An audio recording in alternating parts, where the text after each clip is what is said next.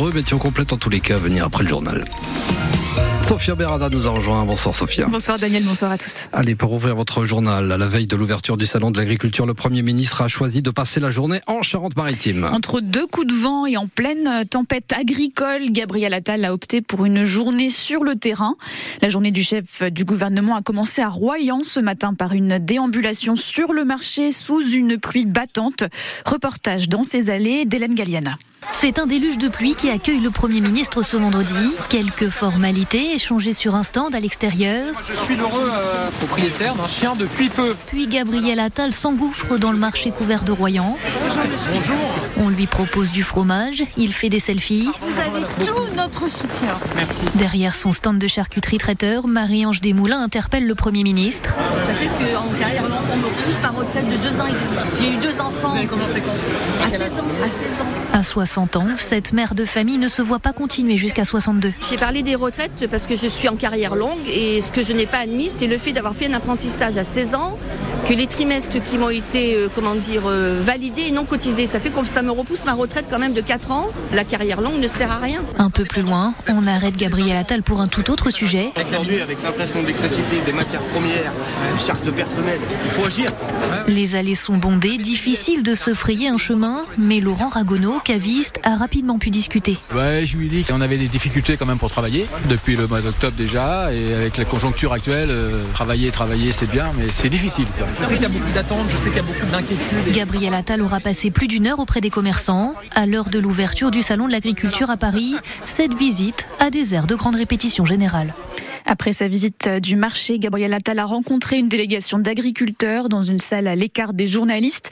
Il a déjeuné ce midi avec un panel de gens de la société civile triés sur le volet. Puis la journée marathon en Charente-Maritime s'est poursuivie chez un ostréiculteur à Foura, près de Rochefort, à Loumeau, dans la banlieue rochelaise pour une séquence logement. Enfin, Gabriel Attal doit finir sa journée à Cranchaban, un des villages durement touchés par le séisme du 16 juin dernier. Les sinistrés se battent depuis huit mois avec leur compagnie d'assurance. Une fuite de gaz près du stade Marcel de Flandre à La Rochelle. Les pompiers sont intervenus cet après-midi avenue du Maréchal Juin. La fuite de gaz est coupée, mais elle a provoqué des coupures chez 650 abonnés. GRDF est sur les lieux pour assurer les réparations nécessaires, mais les délais de ces travaux ne sont pas connus pour l'instant. Angoulême reconnu en état de catastrophe naturelle pour inondation et coulée de boue. Une réponse après les intempéries du mois de décembre dernier. La nouvelle est parue au journal officiel ce matin. Ce statut permet aux sinistrés de solliciter leurs assurances pour prendre en charge les dégâts advenus dans leur maison. Ils ont 30 jours pour commencer ces démarches. Un nouveau radar vient d'être mis en service sur la nationale 141. Il a été installé dans le bourg de Suau, en Charente. C'est entre Roumazières et Chasseneuil sur Bonnieure. C'est un radar tourelle perché au-dessus d'un passage piéton. Il flash dans les deux sens. À cet endroit, la vitesse est limitée à 50 km heure. C'est une portion entre deux portions à 70 et 80 km heure. Une nouvelle grève demain à la SNCF. Cette fois-ci, ce sont les aiguilleurs du réseau. Le trafic reste cependant quasi normal en Nouvelle-Aquitaine. La seule ligne à être un peu affectée, c'est la liaison TER entre Sainte et Royan. Six trains ne circuleront pas, mais ils vont être remplacés par des bus. Le détail est à retrouver sur le site de la SNCF Nouvelle-Aquitaine. C'était il y a tout juste deux ans, le 24 février 2022. L'armée russe entrait en guerre contre l'Ukraine. Et depuis, le conflit s'enlise. Il a provoqué un exode massif des populations civiles ukrainiennes. 600 Ukrainiens déplacés, essentiellement des femmes et des enfants, vivent toujours en Charente aujourd'hui, où une association s'est constituée dès les premières semaines du conflit. C'est l'association Solidarité Charente-Ukraine. Elle organise demain après-midi un rassemblement à partir de 16h dans les jardins de l'hôtel de ville à Angoulême pour dire son soutien à l'Ukraine. Chansons et discours sont au programme avant une marche dans la ville. L'affaire de ce réfugié syrien qui vit à Ruffec en Charente, il est menacé d'expulsion alors qu'il est condamné à mort dans son pays. Il a fait une demande d'asile en France qui a été refusée à deux reprises, alors il fait un recours. Il a été reçu et entendu à Paris aujourd'hui par la Cour nationale du droit d'asile.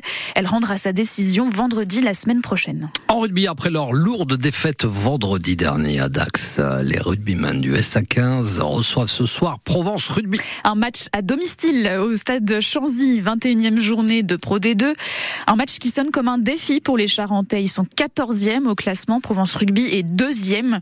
Mais le talonneur des Violets, Pachi Bidar, part plutôt confiant car après tout, le SA15 a enchaîné cette année quatre victoires à domicile. Si on veut espérer se maintenir, il faut qu'on gagne nos matchs à domicile et qu'on s'accroche à l'extérieur. On a senti depuis quelques matchs euh, le public qui nous poussait beaucoup et on a joué aussi des concurrents directs. C'est quelque chose qui nous, enfin, ça fait, ça donne quand même un supplément d'âme parce que c'est eux ou c'est nous. Donc euh, voilà, ça, ça nous a poussé aussi. Là aujourd'hui, on a hâte de recevoir Provence et de, et de rejouer à domicile. On est forcément outsider parce que, euh, voilà, comme tu l'as dit, c'est une équipe qui joue le, qui joue le top 6 depuis très longtemps. Elle joue très bien, c'est une équipe qui est très complète, elle est forte dans tous les secteurs. Et je pense que cette étiquette d'outsider, ça nous va pas trop mal. Enfin, euh, on n'a jamais été favori dans aucun des matchs cette année, je crois. Donc euh, on est un peu habitué à ça aussi. Et euh, voilà, on va on va tout donner, on, on va combattre, on va respecter la stratégie qui a été donnée et on espère que ce sera positif pour nous à la fin. Sa 15 Provence Rugby, le coup d'envoi du match, c'est ce soir à 19h30. En rugby, toujours le tournoi Destination reprend ce week-end. La France affronte l'Italie dimanche à Villeneuve d'Ascq. Trois Rochelais sont titulaires. Winnie Antonio, Paul Boudéan et Jonathan Danty qui débuteront le match. Notez l'absence du capitaine Grégory Aldrit qui soigne une plaie à la jambe. Le 15 de France a gagné d'un petit point en Écosse il y a deux semaines après avoir été battu par l'Irlande en ouverture du tournoi. Et puis la composition du stade Rochelet qui affronte Perpignan demain en Catalogne avec du sang frais dans le paquet d'avant, le pilier Louis Panverne 20 ans, le, talonneur Sacha Idouni 21 ans et le deuxième ligne Thomas Ployer 22 ans seront titulaires. Antoine Astoy retrouve son poste d'ouvreur et Brice Dulin celui d'arrière. La bonne nouvelle, c'est le grand retour de Raymond Roule éloigné des terrains pendant huit mois après une opération du ménisque l'été dernier. Le trois quarts sud-africain sera titulaire à Perpignan. La composition du Stade Rochelet est à retrouver sur notre site internet, mais vous y reviendrez en longueur dans le 100% rugby.